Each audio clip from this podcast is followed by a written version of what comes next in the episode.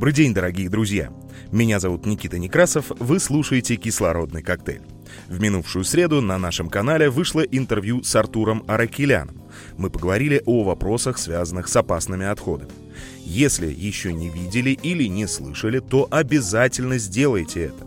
Ну а я перехожу к новостям из сферы экологии. Москвариум, московский аквариум, заявил, что может заниматься реинтродукцией морских животных.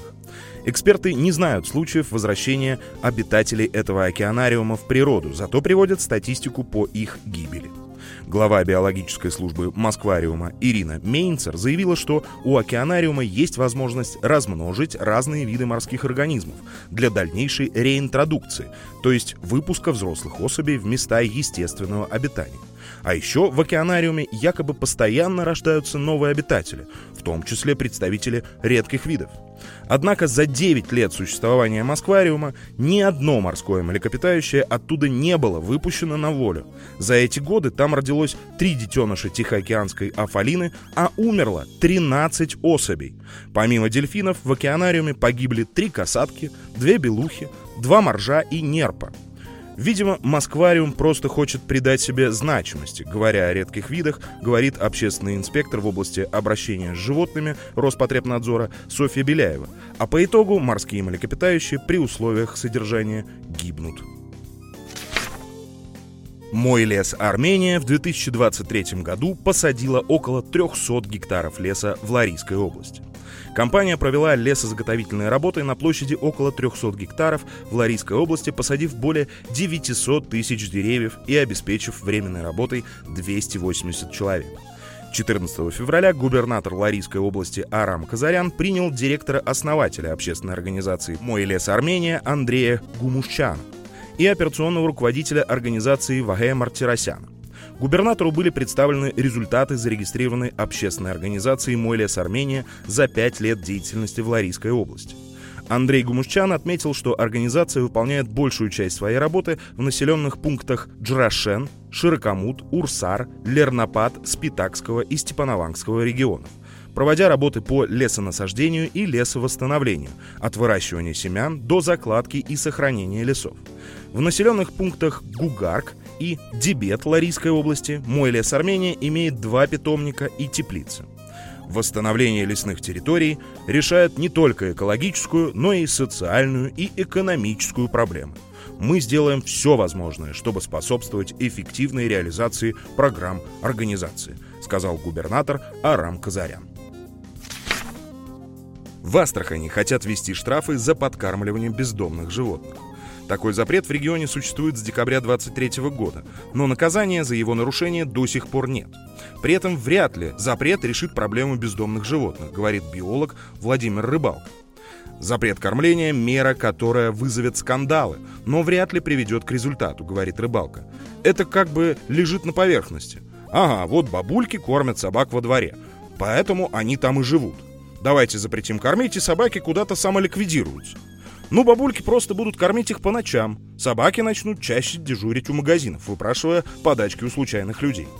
Рыбалка объясняет. Для решения проблемы безнадзорных животных нужно действовать комплексно, то есть предотвращать появление на улицах новых животных и пристраивать уже существующих. Рекордно высокая температура зафиксирована в нескольких регионах Республики Армения. По прогнозам Европейского центра среднесрочных прогнозов погоды, для нашего региона прогнозируется более высокий, чем обычно, тепловой фон на 8-10 градусов выше нормы 12-19 февраля, на 3-6 градусов с 19 февраля по 18 марта, на 1-3 градуса с 18 по 25 марта, как сообщает Центр гидрометеорологии и мониторинга. В ряде регионов Республики Армения в течение нескольких дней уже были зафиксированы беспрецедентно высокие температуры из-за вторжения тропической теплой воздушной волны. 12 февраля температура днем достигла 22 градусов в долинах Сюника, Тавуша, плюс 17 градусов в Лоре, плюс 16 градусов в Арарате и предгорьях Ваядзора. Полезные эко-привычки. Спасайте остатки еды. Треть всей еды в мире отправляется на помойку.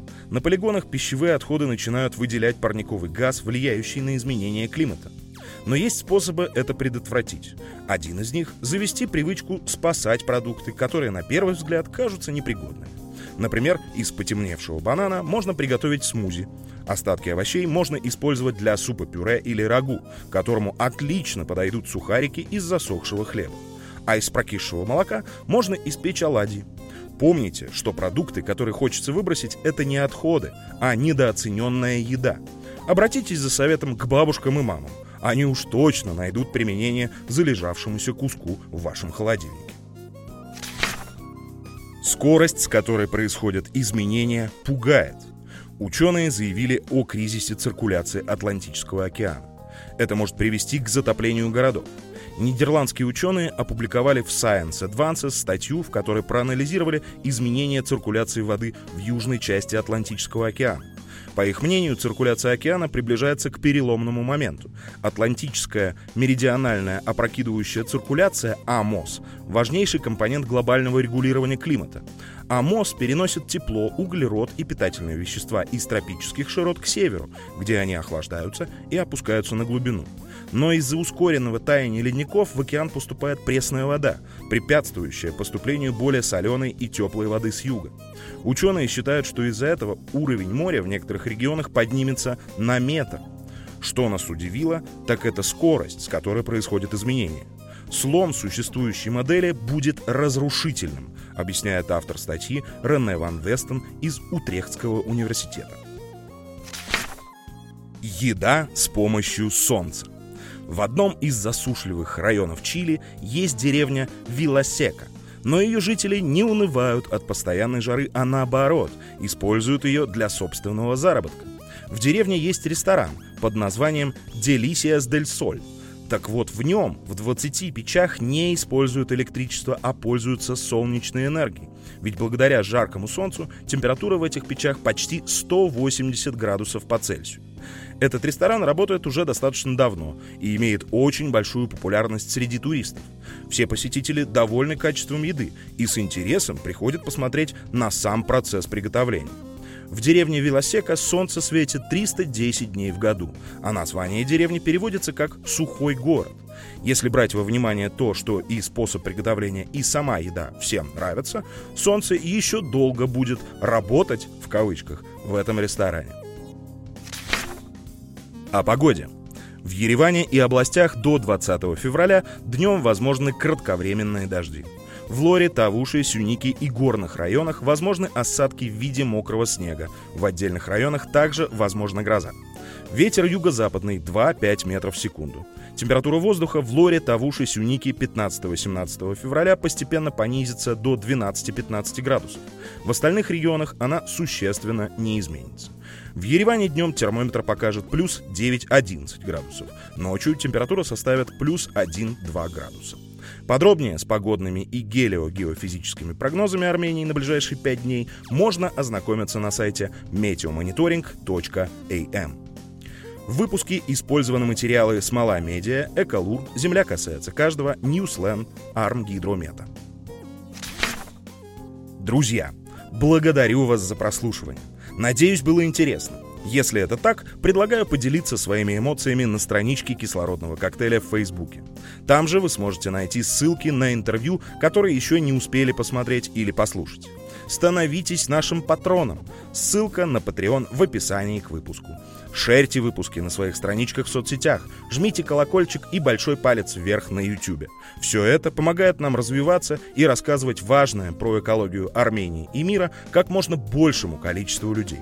А это, согласитесь, очень важно.